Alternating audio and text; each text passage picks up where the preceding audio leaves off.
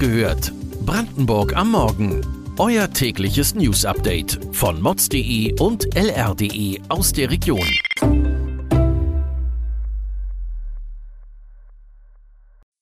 Guten Morgen an diesem 17. August.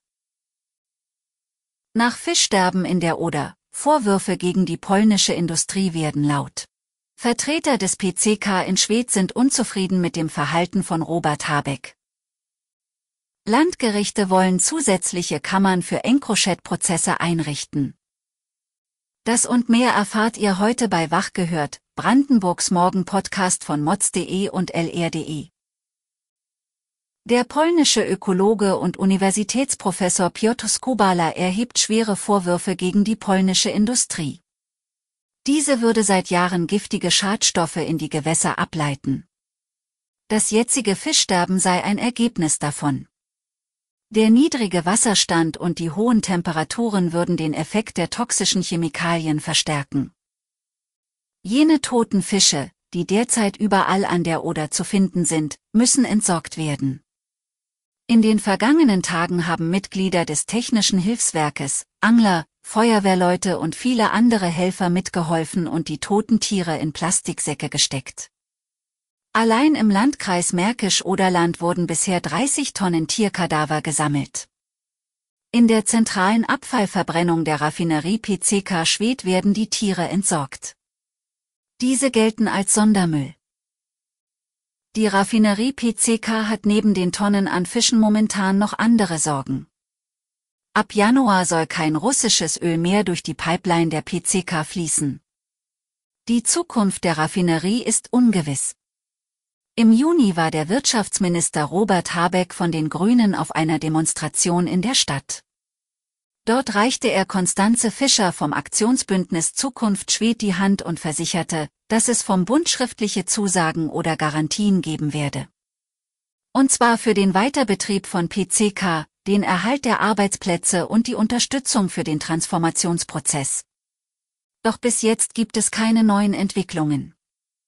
Aus diesem Grund haben Konstanze Fischer und die Betriebsratsvorsitzende des PCK, Simona Schatto, jetzt einen Brief an Habeck geschrieben. Mehr Bewegung gibt es in den Landgerichten Brandenburgs.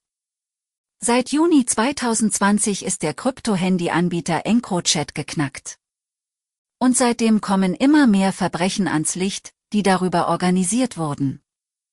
Der bekannteste Fall dieser Art in Brandenburg ist wahrscheinlich der Fratelli-Prozess in Frankfurt.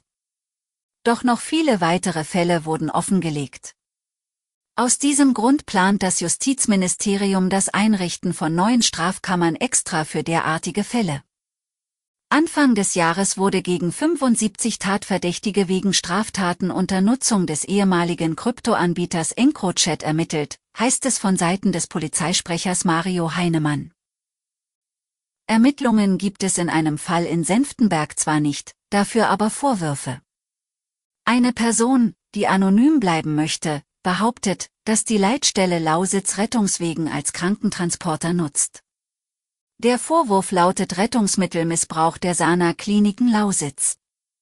Statt mit einem Taxi würden Patienten so nach Hause gebracht werden. Das Krankenhaus weist die Anschuldigungen entschieden von sich. Ein alltäglicherer Weg des Transports sind Züge. Auf den Linien RE1 und RB11 kommt es in den kommenden Tagen zu Fahrplanänderungen. Das betrifft besonders Leute, die von Eisenhüttenstadt nach Berlin wollen. Denn die temporären Änderungen sorgen für längere Wartezeiten beim Umstieg in Frankfurt. Im Sommer des 9-Euro-Tickets kam es in der ganzen Region immer wieder zu Verspätungen, Zugausfällen oder Streckensperrungen. All dies ist auch im Lokführerstandort Elsterwerda ein Thema. Dieser feiert 2022 sein 150-jähriges Bestehen. Doch der Standort hat bereits ein Ablaufdatum. Erfreulichere Nachrichten gibt es für die unter euch, die das Auto dem Zug vorziehen.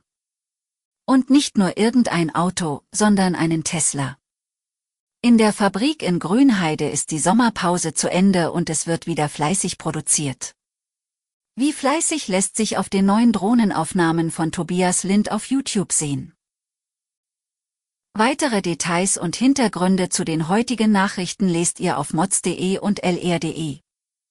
Wir versorgen euch jeden Tag mit frischen Informationen aus der Region.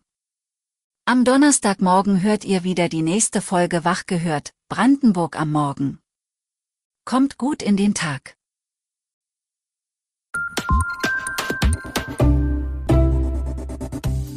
Wach gehört. Brandenburg am Morgen ist eine Produktion von mods.de und lr.de. Wir freuen uns auf euer Feedback per Mail an wachgehört.mods.de. Ihr findet uns auf allen bekannten Podcast-Plattformen. Abonniert uns für euer tägliches News-Update.